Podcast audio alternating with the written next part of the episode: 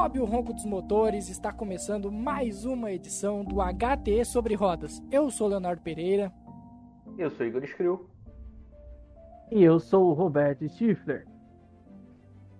E após o fim de semana conturbado, apesar de ser monótono ao mesmo tempo, passamos pelo GP de Mônaco, ultrapassamos este ponto sem dormir em nenhum momento. Pelo menos eu não dormi. Vocês também não dormiram, espero eu. Mas vamos comentar sobre isso, vamos comentar sobre esse muda essa mudança de chavinha, né? Que foi o GP de Mônaco. Quem será que disse isso semana passada? Opa. Que Mônaco era um ponto de virada, né? Senhor Eider Mota aí que queria criticar Mônaco, né? Mas, antes de tudo, o, o HT, o HT sobre rodas faz parte da gama de podcasts do HT Esportes. Então assine o feed do HT Esportes para não perder nenhuma nova edição do HT sobre rodas. Estamos disponíveis no Spotify, Deezer, Cashbox, Apple Podcasts. É só pesquisar no seu agregador preferido que vai encontrar todas as edições, tanto aqui quanto do Cine HT e dos projetos que ainda estarão por vir. E siga a gente nas redes sociais, arroba HT underline, underline Sports, perfil dedicado a, HT, a esportes americanos, que é o HT Clutch, e acesse htesports.com.br. Vamos começar. 12 vitória da carreira de Max Verstappen, o que levou ele ao topo do Mundial de Pilotos pela primeira vez na carreira. Também é o primeiro holandês a alcançar este feito e é a primeira vitória da carreira do Verstappen em Mônaco. Uh, surpreendente ou já esperado para vocês? Eu tô falando desde o começo que a Red Bull é a equipe a ser batida. Você não Forte me essa frase. Calma. Você- gente, calma, Não, eu tô falando equipe. Equipe, a Red Bull é a equipe a ser batida. Nem parece que a Mercedes ganhou os últimos seis campeonatos. Então, mas o piloto a ser batido é o Hamilton. Mas a equipe a ser batida nessa temporada em questão em que vos falamos é, sim, senhor, a Red Bull. Tá Ô, Stifler, sacramentado. sabe a... Adivinha há quanto tempo a Red Bull não liderava o Mundial de Construtores? Mas, meu amigo, a gente. Abu Dhabi, 2013. Aquele 13. passado em museu. A gente tá falando dessa temporada, meu amigo. Vamos lá. Me ajuda eu. Aê. Poxa, gente, ó, assim, é sério, falando sério, assim, muito, muito, muito sério mesmo. É, é, é nítido que, que a Red Bull tem o melhor, o carro mais equilibrado nessa temporada. Isso é visível Ah, eu concordo. tá? Isso aí é visível. Até porque você vê que a, a Red Bull ela teve sempre problemas e os problemas que tiraram até vitória são sempre problemas específicos, problemas que têm nomes, é, problemas. Mercedes e Lewis Hamilton. Não digo Mercedes, mas eu digo Lewis Hamilton, tá? Lewis Ai, Hamilton é um grande problema. Não, ó, você vê, pô, em Portugal, em Portugal perde-se a, a, a pole no erro do Verstappen. Perde-se a vitória num erro do Verstappen. Aí chega isso aqui, perde a corrida num erro do Verstappen. Então, assim, tem esse nome nos erros da, da Red Bull. E, cara, e tá se disputando um título com um cara que não gosta de errar, não sabe errar. É um cara que beira a perfeição, não tem como. É um cara diferenciadíssimo. Então, é, Ô, ô Igor, pra passar a bola pra ti, pra tu comentar o quão foi animado este GP de Mônaco. O Verstappen liderou as 78 voltas do GP e foi o terceiro ano seguido que o vencedor da corrida liderou de largada até a chegada. Pois é, Léo, foi um belo passeio nas ruas de Mônaco, quando tivemos a, a única disputa. Nosso querido diretor de TV fez o favor de cortar para o Lance Stroll voando na zebra da curva onde o Leclerc bateu no treino. E então foi um teste para os apaixonados para a Fórmula 1, né? Uma corrida bem, bem, bem, bem ruim. Mas ainda assim temos boas histórias para para contar e debater, né? A primeira delas é que a grande estrela do final de semana fui eu que acertou. Ah, mas já assim, cara, nem espero o final do podcast. Ué, quem foi o protagonista do final de semana? Leclerc. Max Verstappen. Não, Leclerc, gente. Eu, Igor Esfrio. Eu acertei O, o dono da volta o mais destaque, rápida, o vencedor, O destaque o foi destaque o foi Mazepin, que conseguiu resistir e terminou a corrida. Conforme eu falei. Então quem foi Ah, estrela? bom, aí é o seguinte, estrela? você fica dando asa à cobra, é isso aí que acontece. Olha aí, tá? O Deu- menino, demos moral pra ele lá em duas edições, onde ele tava atrás. Agora, tu viu o que que é? O, o poder, ele sobe a mente, ele corrompe, tu viu como é que o cara tá já? exato, exato. E ainda acertei quem ia largar em primeiro. Ah, Não, aí tu tá roubando já. Não, aí tu já tá inventando. po- pode acabar? Vamos, pode- encerra por hoje? Já deu, né? E o curioso Não, é que ninguém largou em primeiro, ou seja, ninguém largou em primeiro. Não teve ninguém na posição de primeiro. Com vaga, posição número um. Que situação. Mas então, vamos, vamos voltar aqui pro assunto. Primeiro, uma curiosidade, que foi a primeira vitória de um carro com motor Honda desde o Senna em 92. Senna em 92. A Honda ficou um tempo fora também, né? É bom lembrar disso. Mas, vamos lá. Vamos começar com onde tudo começou. Charles Leclerc faz a pole position, bate durante o Q3, quem falou também, falamos. Quem escutou o podcast da semana passada tinha ideia de tudo que podia acontecer neste final de semana. Não teve nenhum erro praticamente, né? O Leclerc bateu, fez cosplay de Schumacher e aí ficou com a pole position. No entanto, existe um erro da Ferrari no meio desse percurso, onde ela confia que o carro não vai ter problemas no, na- no câmbio e bota ele para a pista sem trocar o câmbio, o que geraria uma punição de, de cinco posições, né? Que ele perderia e cairia para sexto. Acabou que o carro do Leclerc não conseguiu chegar ao grid de largada e o Leclerc nem correu. Não teve nem a oportunidade de participar do GP de Mônaco. Pois é. Teve esse anticlímax, esse, drama antes mesmo da largada. Mas aí eu aproveito para destacar, além dessa, desse acontecido no treino, o desempenho da Ferrari. né? Acho que é a grande surpresa do final de semana, talvez a grande O notícia. coração ferrarista bate mais forte. Não adianta. A gente viu a Ferrari brigando durante todo o final de semana pelas primeiras posições, sendo talvez o melhor carro do final de semana. Concorda, Schiffler? Com toda certeza. É, isso desde todos os treinos livres. A Ferrari andando muito, mas muito bem. Então, foi o. Eu, eu diria, cara, que foi a grande atração do final de semana. A Ferrari voltando a ser uma equipe de ponta. né? A gente não sabe como isso vai se desenrolar ao longo da temporada. O próximo GP é Baku, que também é uma pista de rua. E a gente vai falar em outro episódio, mas talvez a Ferrari também esteja bem competitiva. Mas eu acho que é isso, cara. O Leclerc e o Sainz vieram brigando ali durante todo o final de semana. Os dois muito próximos. O Sainz vem fazendo uma temporada incrível, eu diria. né? Botando qualquer um desses aí que mudaram de equipe, seja Vettel, Alonso, que voltou à Fórmula 1, Ricciardo, botando todo mundo no bolso, mostrando uma adaptação muito rápida e andando muito. E é isso, acho que o erro do Leclerc acabou tendo uma consequência muito grave, né? Talvez fosse melhor sofrer a punição ali, perder cinco posições, acabou nem podendo disputar o GP em casa mais uma vez, então o Leclerc continua na sua saga, não consegue completar uma corrida em Mônaco. E Mazepin tem uma corrida completa em Mônaco e o Leclerc não. Então é isso, acho que foi um final de semana com muitas histórias, mas apesar da corrida ruim.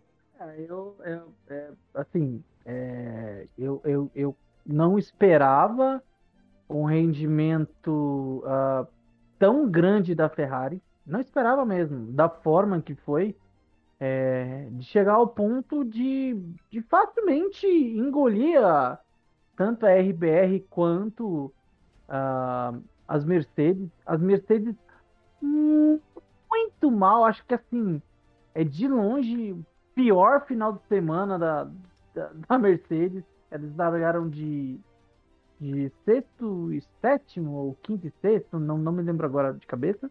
Terceiro e sétimo. Terceiro, terceiro e sétimo? É, porque o, o Bottas passou, né? O Bottas virou segundo depois, né? O, o Chipre, só aproveitando para falar que a Mercedes trouxe um pacote de suspensão novo que parece que o Hamilton não se adaptou muito bem. O Bottas conseguiu se encaixar, fez bons tempos durante o final de semana e o Hamilton sempre. Não, o Hamilton foi muito mal. Nem mesmo na. Muito mal. Muito mal mesmo, durante todo o final de semana. Parece que o carro. O Hamilton tá vendo a asa traseira do Gasly até hoje. Ele vai sonhar a casa traseira. é verdade. É, que Será que vai ter protesto o, também? O Gasly, o Gasly, quando chegou em casa, né? É, Reza-se a lenda, né? Que ele tirou três coisas do bolso: a chave do carro, Ai. o celular Ai, e o Hamilton. Ah. É, ah, o quarto tirou a máscara também, porque eles ainda não estão vacinados. Ai. oh, voltando um ponto aqui, hum. o, sobre o Leclerc ainda, né? O Leclerc, primeiro que ele se pronunciou sobre o assunto. Ele disse que é muito difícil, porque é uma corrida em casa e tem todo esse essa espécie de maldição onde ele não consegue vencer em casa. E ele enfatizou uma parte que eu achei interessante. Não é todo dia que temos a chance de estar em um lugar tão bom. Um lugar tão bom que ele fala é a pole position. Provavelmente foi a única chance de vitória ao natural que a Ferrari teria nesse, nesse calendário da, da temporada 2021. E o que é bizarro, né? Que a gente está falando de Ferrari, não está falando de nenhuma equipe de meio de grid, a gente está falando de Ferrari. E eles chegarem ao ponto de se arrependerem é, de não largar uma corrida porque poderia ser esse é, um dos melhores finais de semana da Ferrari depois de um longo tempo. Então é ficar chocado, chocado para ver como as coisas é, mudaram-se muito na Fórmula 1, mas muito. E cara, eu tô, eu tô, eu tô muito esperançoso para que a Ferrari ela realmente se ajeite. E, cara, porque a briga entre, entre RBR e, e Mercedes tá, tá uma coisa até assim bacana de assistir. Não tá, não tá algo assim muito crepante. Então, pô, seria legal uma terceira equipe ali, um terceiro piloto, é, ao menos brigar, discutir, fazer alguma coisa ali com eles, entendeu? Pô, pra gente que assiste, seria maravilhoso para encerrar o assunto Charles Leclerc, essa, essa foi apenas a quinta vez na história da Fórmula 1 em que o pole position não largou. A última vez tinha sido em 2005, com o Jarno Trulli na Toyota, que vocês devem lembrar daquela corrida. Foi um dos pilotos que estava com um pneu Michelin e abandonou na volta da apresentação. Uma das corridas mais vergonhosas da história da Fórmula 1.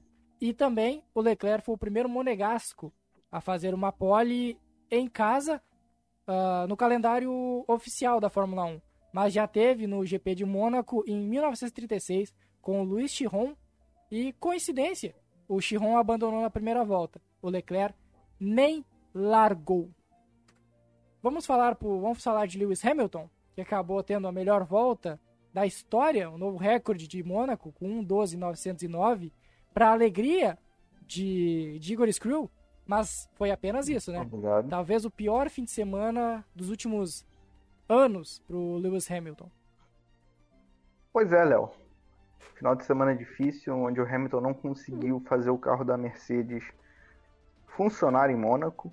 Né? Um final de semana em que ele esteve apagado durante praticamente os três dias de treino. Pouco se falou de Lewis Hamilton brigar pela pole. Né? Realmente teve muitas dificuldades.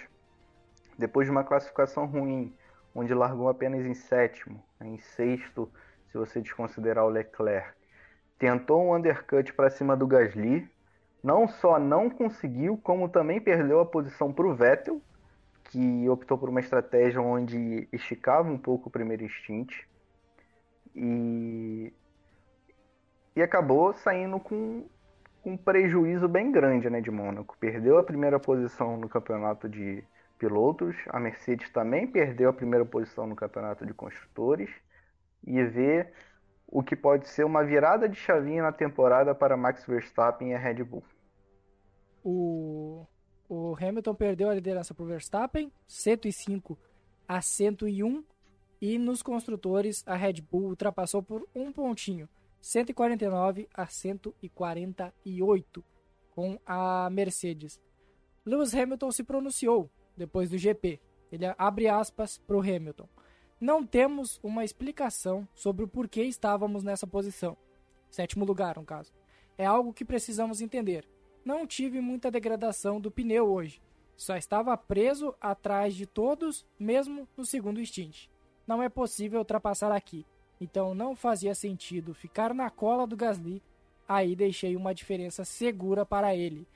E ainda completou enfatizando o bom momento da, da Red Bull e encerrou. Ainda não acabou. Eu vou parar, eu vou falar o que o, o Mark Webber falou, Stifler. O Lewis Hamilton derrotado é extremamente perigoso para a Fórmula 1, concorda? Concordo, mas é, tem que entender em que sentido isso é, isso é dito, né? Porque é, é perigoso, mas é muito bom para Fórmula 1. Não, é perigoso para os concorrentes, eu acho que ele deu a entender. Ah, então. Não, se for assim, é, eu acho que acaba sendo a mesma coisa que, que, que, que eu ia acabar falando, porque é, é um perigo para os outros. Porque, assim, cara, ele vai vir com, com sangue no olho a, a mais, né, do que ele já tem. Um sangue do olho, assim, acima do, acima do absurdo. E, cara, ele vai tentar recuperar isso aí, cara. E vai, e vai vir forte. É, vai cobrar muita Mercedes.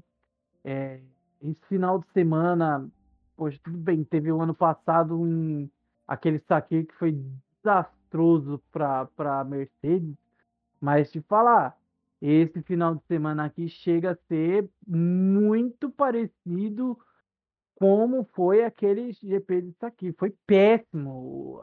O, final de semana inteirinho da Mercedes, ela não foi bem, ela não, não, não, não parecia em alguns momentos ela não parecia ser um carro competitivo. E estamos falando da Mercedes, não estamos falando de outro carro, estamos falando da Mercedes, que é um dos principais equipes e tem o principal piloto que provavelmente vai assim é, brigar ferrenhamente pelo título, né? Então, é, nesse ponto, eu, eu, eu entendo. Eu entendo que realmente para os outros é perigosíssimo o Hamilton é, estar uh, não digo chateado, mas uh, acho que uma pontinha de decepção com o carro, óbvio que ele deve ter, porque é, final de semana da Mercedes não foi bom, não teve esse rendimento o carro da Mercedes. E tudo bem, tem a particularidade da, de Mônaco, mas é, se, se fosse em alguma outra pista, da forma que estava, eu não creio num bom. Também não estava crendo num bom rendimento da Mercedes, não. É, então, é, a gente precisa. A Mercedes ela precisa entender o que, que foi feito de errado, como, como acho que o, o Igor trouxe, que eles trouxeram alguns pacotes é, diferentes para o carro a, tem que ver se isso é, teve algum ganho ao carro, porque aparentemente não, não se teve um ganho. Muito pelo contrário, eles conseguiram até, é, não digo piorar, mas a Mercedes, a, as Ferraris, elas foram muito soberanas em cima da, da Mercedes no final de semana inteiro. Então a Mercedes precisa sentar, conversar, puxar tudo o que, que vê, o que, que tá de errado ali e consertar, porque, como a gente falou, Mônaco é um divisor de águas do campeonato. Se mudar a chavinha e se mudar essa chavinha para o lado da Red Bull, é muito difícil você ir buscar depois. É muito difícil. Então a Mercedes ela tem que se reinventar rápido para logo em Baku já chegar e falar, ó, tá bom, Red Bull, legal, seu final de semana passado foi muito bom, mas esse final de semana aqui, Hamilton em primeiro e Bottas em segundo, entendeu? Tem que dar uma resposta. O próximo GP para Mercedes é um GP para se dar resposta. E a situação só piorou para a Mercedes nesse final de semana. Além do Hamilton na sétima posição durante todo o final de semana, ainda viu o Bottas que tinha encontrado um bom acerto no carro e que apesar de não conseguir uh, rivalizar com o Verstappen na corrida, ele vinha tendo uma toada até que tranquila. Só que aí tivemos problemas no primeiro, no primeiro e único pit stop do, do Bottas, onde ficou travada a porca da roda dianteira, né? E que continua travada até hoje. Toto Wolff confirmou, ainda tá travada no carro. e gerou o abandono do Bottas e o campo livre, pista livre para o Sainz fazer a segunda posição e depois o, o, o Norris ser o quarto.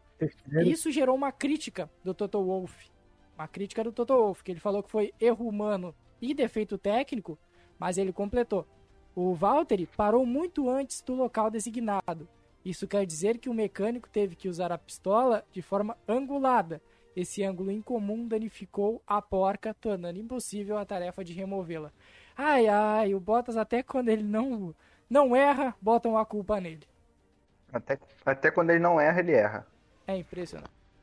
Léo, só deixa eu fazer um parênteses aqui. Eu citei a escolha da Ferrari em não trocar o câmbio do Leclerc antes da, antes da largada, antes de iniciar os procedimentos para a largada do GP, é, acabou que a Ferrari constatou que o problema não necessariamente estava associado ao câmbio, né? Foi um problema ali no lado esquerdo traseiro do carro que não foi impactado com o acidente e que parece que a falha da Ferrari estava mais associada no processo de, de teste do que diretamente do que é o câmbio, né? Então fica esse parênteses aqui que é algo meio sombrio. Talvez se trocasse o câmbio a peça desse problema da mesma forma. Então acabou que a inspeção da Ferrari não foi boa o suficiente para detectar essa possível falha.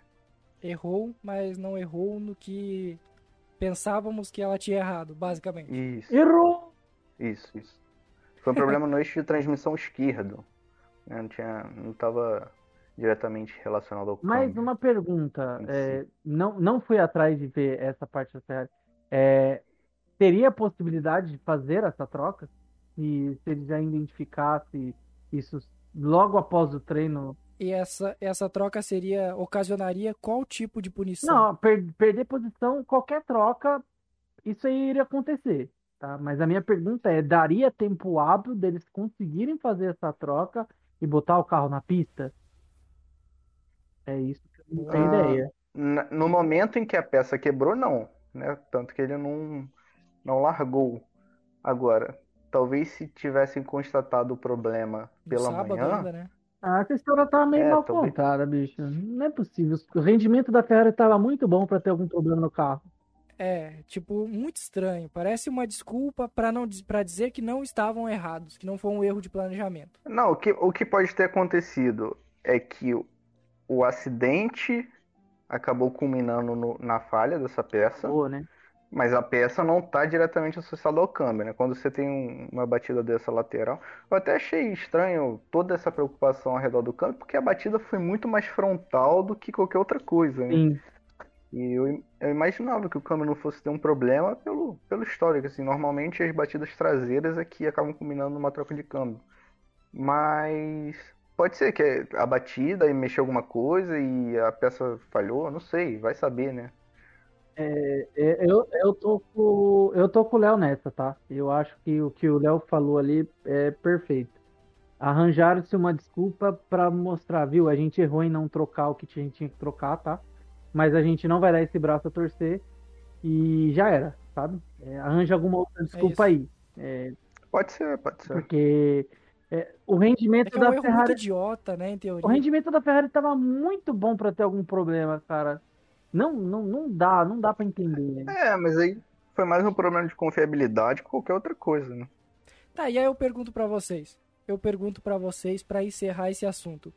O Leclerc, ele, vocês acreditam que o Leclerc tenha batido de propósito para segurar a, a pole position ou foi realmente uma foi algo acidental. Jamais, jamais, jamais. Propositavelmente, ali, poxa, ali, ali não tem como.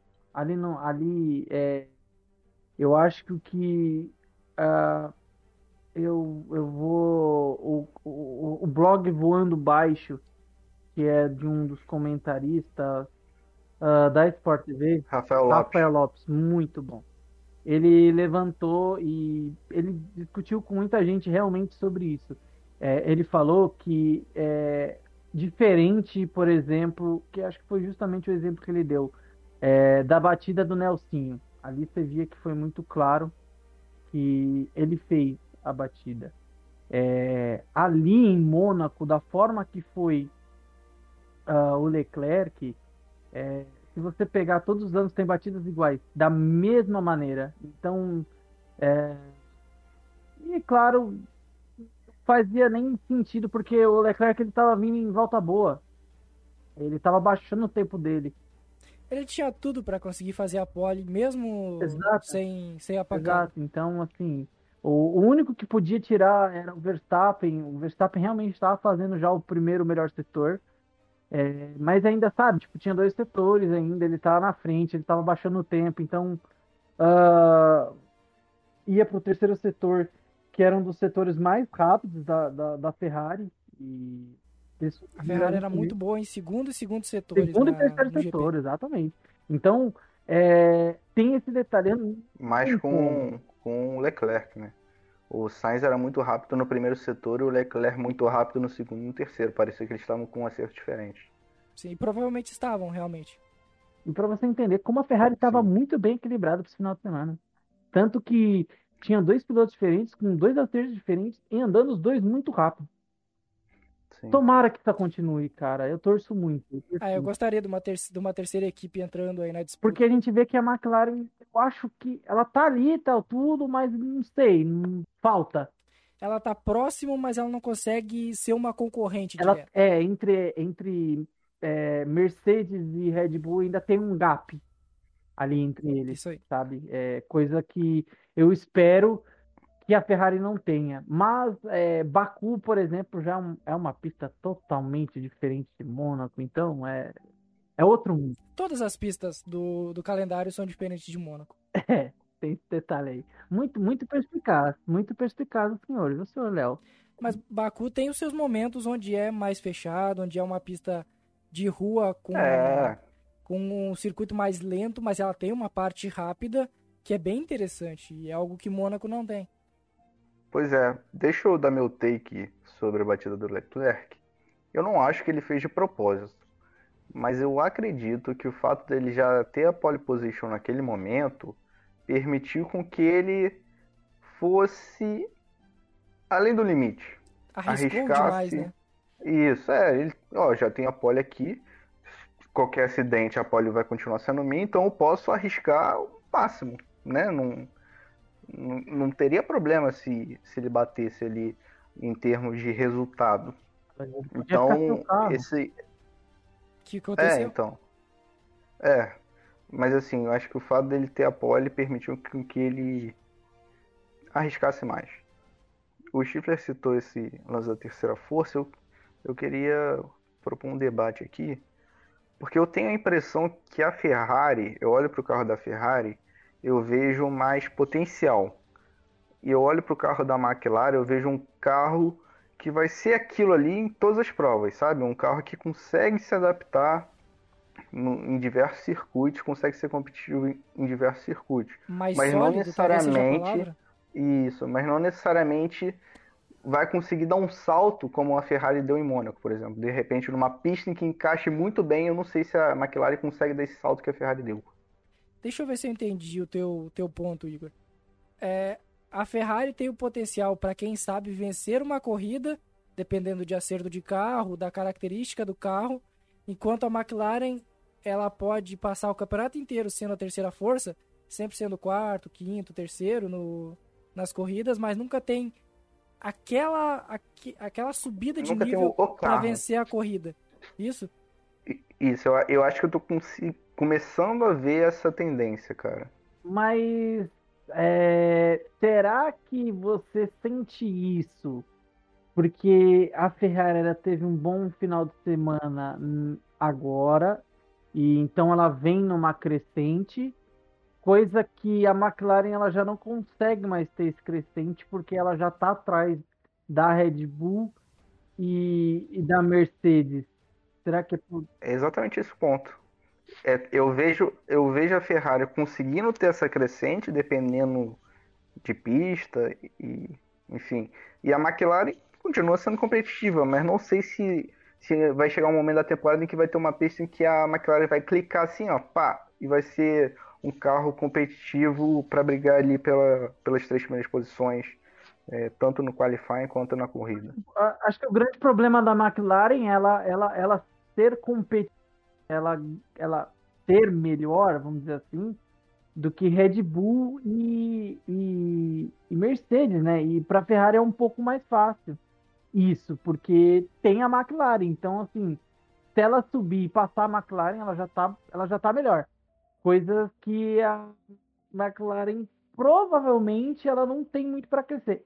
Eu ainda acho, eu ainda acho, eu, eu, eu, eu acho que dá para dá para se crescer sim a McLaren, mas eu, eu também aposto, eu aposto, eu aposto que a Ferrari ela vai se tornar essa terceira é, equipe do grid.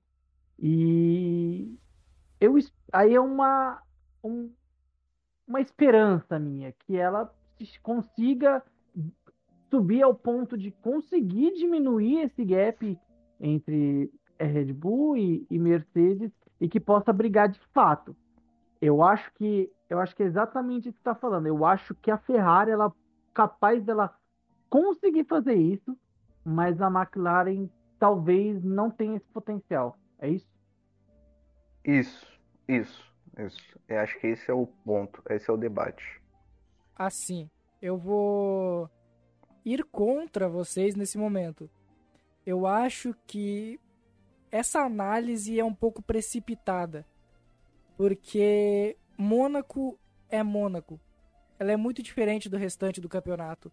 Eu não via essa ascendência da Ferrari a ponto de brigar com solidez com a McLaren nos GPs anteriores.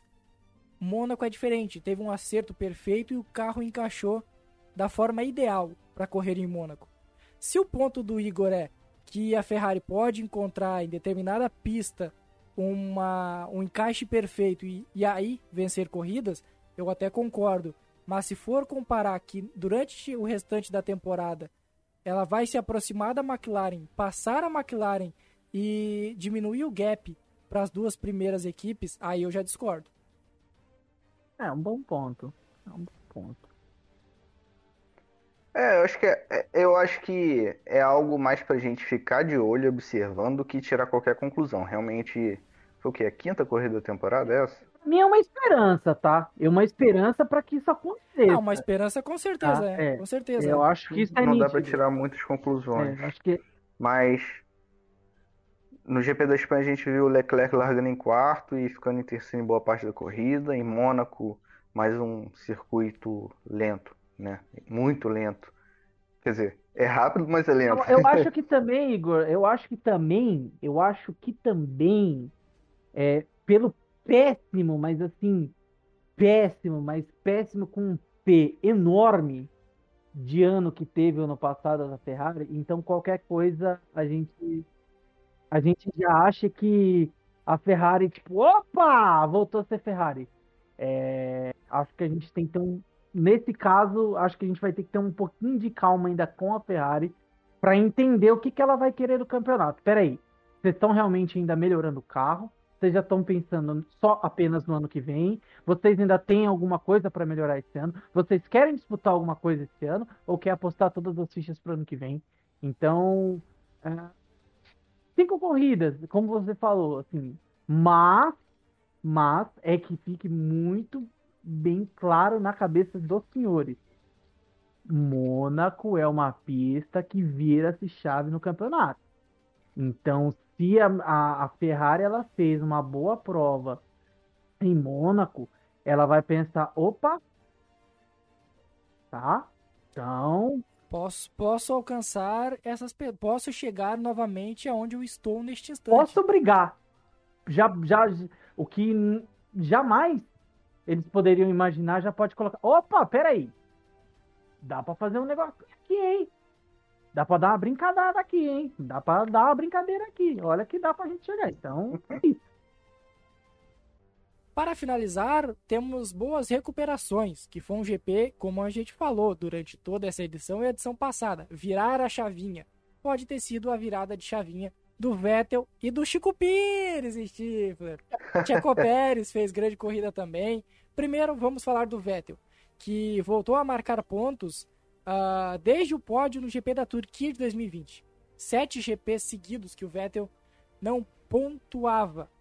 E ambos ganharam quatro posições, né? Um saiu de cinco posições, ganhou o Checo Pérez, e quatro. Não, é isso, cinco posições cada um ganhou.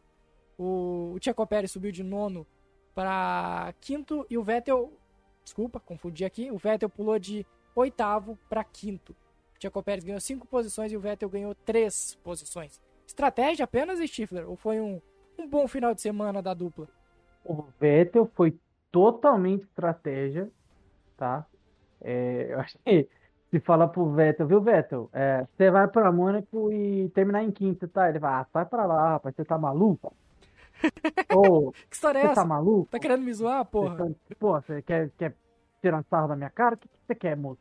Tô entendendo. Cara, nem ele deve, deveria ter acreditado mais o trabalho. E assim, é, para mim, para mim ele teve a, a, a imagem da corrida, né? Que não foi mostrada. que coisa maravilhosa. Foi bizarro, só mostraram o Hamilton e aí você via uh, o Vettel saindo do box e conseguindo ficar na frente de, do Gasly e do Hamilton. Então, o mérito aí é tudo toda do Vettel e da equipe a Aston Martin, que parou no tempo certo. É, Hamilton reclamou muito da parada dele. Então, é o que a gente sempre falou. Mônaco é tão particular que estratégia de pit. Overcut. Exatamente. E ele tentou fazer o, o undercut e não deu certo. É, é, primeira vez que eu vejo que uma equipe tenta um undercut e piora, sabe? É uma das coisas. Por isso que eu falo, o final de semana da Mercedes foi um negócio pra se esquecer, viu? Tudo que a gente fez no final de semana aqui, esquece, joga pra fora, sabe? É, para uh, pra frente, enfim. Então, para mim é isso. E, cara, eu fico muito feliz com o Pérez, porque, bom, quem acompanha aqui sabe, né? É, pô, é que nem a mãe do Pérez deve acreditar nele tanto. Momento, Chico ah, Pires. meu Chico, Pires. meu Chico Pires, o, o maior o Igor, o... o Igor, eu quero comentar que eu quase fiz a volta mais rápida. Segundo a tua é tática mesmo. da semana passada, eu quase fiz a melhor volta. Oh. Vale meio ponto, será? Não, esse negócio de, oh, esse negócio de quase, vocês estão me arrebentando, é, cara, cara, Por mim, tudo bem, mano. Não, um pouco mal. Por mim, tudo bem. Pode dar meio ponto. Não. Pode dar meio Não, não vai dar meio ponto, não. Porque é o seguinte. Não, não, brincadeira, não, brincadeira. Senão o Igor vai falar, não, viu? Mas eu acertei sobre o Mazepin. Cadê meu ponto? Aí vai virar, aí vai virar. Vira bagunça, aí vira bagunça, aí vira bagunça. Bagunça, meu amigo.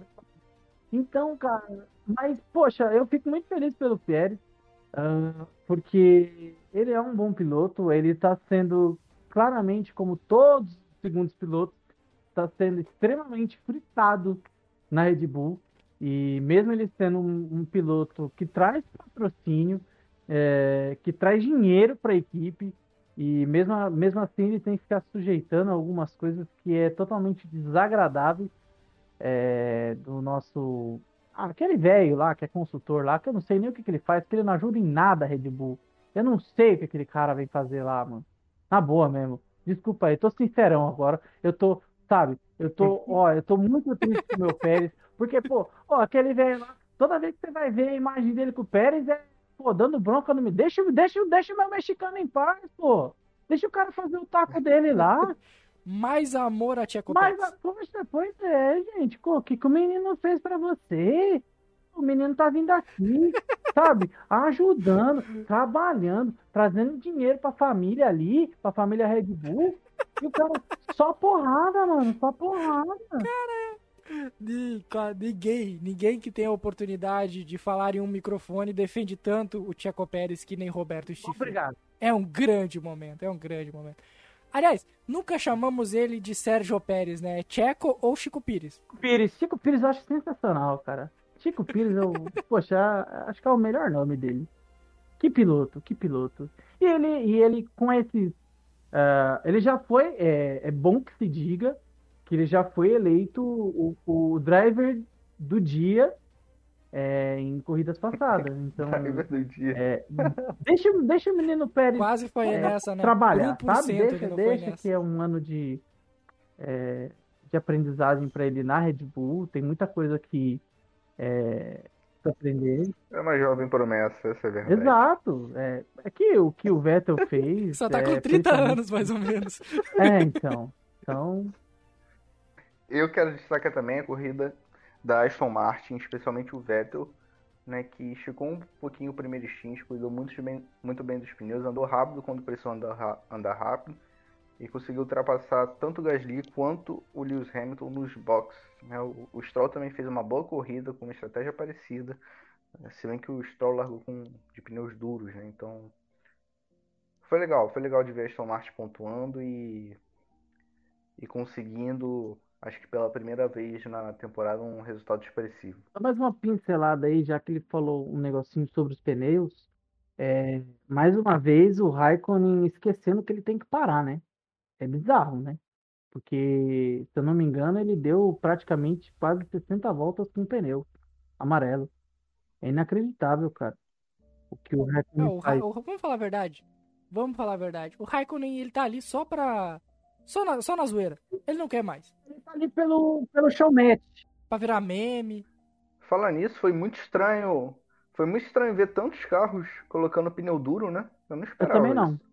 É verdade. E até, até, até equipes que paravam para depois da metade da corrida e mesmo assim estavam usando pneu duro.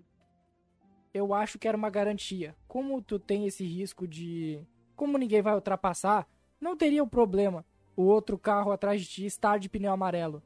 Uh, então, para garantir que tu, tu chegará ao final da corrida, eles botaram pneu branco. Apesar que foi um risco desnecessário, é. não precisava ter, ter, ter essa, utilizado os pneus, os pneus brancos. Vamos lá? Vamos pro, pro Drogovic. Bora. Felipe Vamos. Drogovic, momento Felipe Drogovic na F2. Um grande final de semana do brasileiro que conseguiu segunda posição segunda posição e terceira posição em Mônaco nas três corridas da, do fim de semana. Uh, na, na primeira corrida ele largou em segundo, chegou em segundo, não conseguiu passar o Guanizu. E na corrida, na Future Race, que é a principal corrida, né? A corrida onde tem mais pontos, ele fez um excepcional stint, né? Porque ele parou antes, estratégia perfeita e saiu carregando todo mundo, saiu de nono para terceiro, contando com algumas pancadas aleatórias no meio do caminho. Solta a vinheta aí, Brasil, Brasil, Brasil. Pois é, Léo. Nosso querido Felipe Drogovic com um final de semana incrível, né? A gente lembra que foi a estreia dele em Mônaco, nunca tinha corrido em Mônaco antes. É, não fez um quali tão bom, né? Acabou se classificando na nona posição, que é um resultado. Um quali curioso. Porque eu não, eu não sei se é comum acontecer na F2. Não, mas eles é separaram é dois grupos. Não, é só em Mônaco mesmo. É Isso. É particular. é por causa do trânsito, né? Se na Sim. Fórmula 1 já é um caos, imagina na Fórmula 2. É só 2. tirar o farol, pô. é só buzinar, bota buzina no carro. O carro não tem buzina? É... Dá seta, já era. o, o Drogovic classificou em nono, largou em segundo na, na primeira corrida do final de semana, perdeu a posição na largada, foi para terceiro, mas depois contou com uma quebra do Landgar e subiu para segundo e ali terminou. Na corrida 2 choveu, né, amanheceu com chuva em Mônaco, a corrida foi bem cedinho, três e meia da manhã. Eles tentaram uma estratégia diferente, tentaram mudar para o pneu de pista seca e cometeu crime né? Mas não deu certo. A pista estava muito úmida, não conseguiram aquecer os pneus e acabaram terminando ali em 14 e 15, se não me engano. O Drogovic foi terminou em 14. Foi o Tictum que abandonou, né? Foi ele que venceu a corrida e teve e foi desclassificado. Foi punido, foi punido. Foi o Lawson. Lawson. Lawson. E a terceira corrida, que é, ter... que é a corrida longa, que foi o grande show do Drogovic. Né? Drogovic largou em nono, né, que foi a posição que ele classificou, e foi para a estratégia alternativa. Parou na volta 10, colocou o pneu, no, pneu novo e voou, simplesmente voou por 32 voltas, conseguiu um ritmo incrível, fez uma belíssima ultrapassagem no Schwartzman e terminou na terceira posição, contando também com os incidentes que ocorreram lá na frente. Então, um final de semana incrível para o Drogovic, que sai de Mônaco com dois pódios, um segundo lugar e um terceiro lugar. Realmente, sim, depois de um final de semana difícil no Bahrein, na estreia da Fórmula 2, acho que ele dá, dá um recado mais uma vez de que com a Univirtuose, que é um carro mais consistente que a MP Motorsports, ele tende a, a brigar lá em cima pelo campeonato. Ah, poxa, eu, eu fico feliz pra caramba, sabe, pelo, pelo Drogovic. É, como a gente tinha dito, acho que no podcast passado, para mim é, é, a maior possibilidade é, de termos um piloto na Fórmula 1 é, é, o Drogovic. É um cara que é técnico, é um cara que sabe guardar os pneus. Deu para ficar isso muito bem nítido. Não é a primeira vez que ele faz esse tipo de estratégia, tá? É, deu certo por ser Mônaco, mas ele já fez isso uh, na temporada passada por isso, você garantiu muitos pontos para MP Sports no começo do campeonato, é, na estratégia dele. Uh, na primeira corrida, é, só queria é, falar é, de uma, de uma irresponsabilidade é, enorme da RT.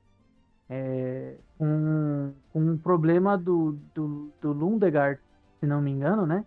É, nítido e, e o Lundegaard, ele avisa pelo rádio, estou com um problema no motor, o motor está saindo fumaça. E a ET simplesmente fala, tá, fica aí na pista. Acabou. E jogando óleo numa pista que é de rua, como Mônaco. É, então, uma, é uma equipe que não está começando é, no automobilismo. Então, foi de uma irresponsabilidade. Achei até que a FIA é, de fato ia punir a equipe com alguma multa, alguma coisa por essa irresponsabilidade, mas aparentemente isso não aconteceu. Foi, foi o Petekov que, no, que fumaçou no fim de semana também, né? Foi, o Petekov. Isso, e já que você citou, Léo, a gente precisa destacar a zicada incrível que eu dei no Petekoff, cara. Não, e a zicada é ainda maior, porque talvez ele não volte a correr Já tá confirmado. É, ele, não, ele não tem dinheiro é, para continuar. Sobre o Petekoff, galera, que fique muito bem dito, tá? Uh, Petekoff, ele foi um dos pilotos da Fórmula 4 Regional by Alpine, a Freca, o ano passado. A disputa do título estava entre Petekoff e Arthur Leclerc. Petekoff era também piloto da Academia Ferrari e Arthur Leclerc também. Uh, Chegou-se na metade da temporada, uma temporada é, que o, o Petekoff ele já não tinha garantia financeira para terminar. Ele teve a proposta seguinte da Academia Ferrari. Já que o título ficou, vai ficar entre você e Arthur Leclerc, o campeão vai ter uma vaga garantida na Fórmula 3. Certo? Beleza.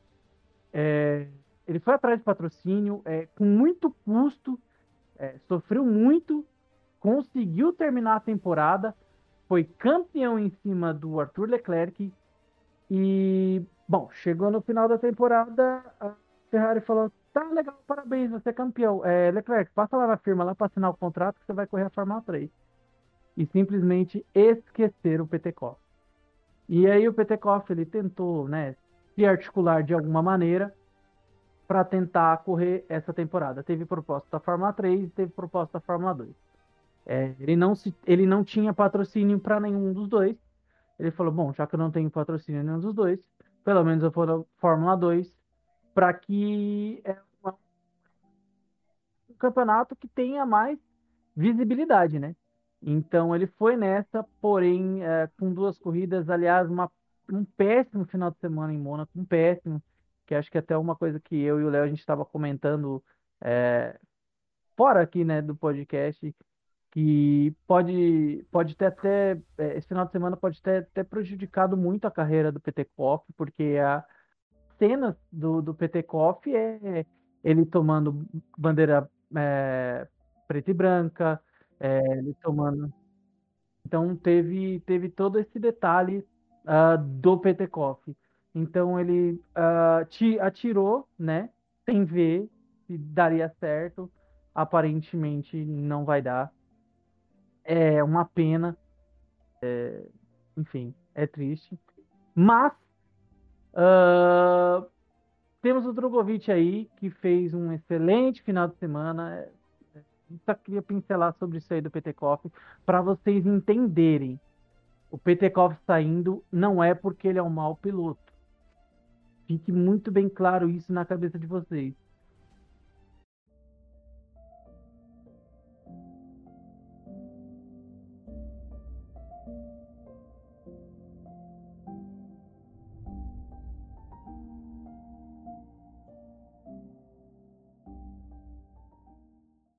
Então vamos encerrando mais uma edição do HTE sobre rodas. Lembrar para vocês de assinar o nosso feed para não perder nenhuma nova edição.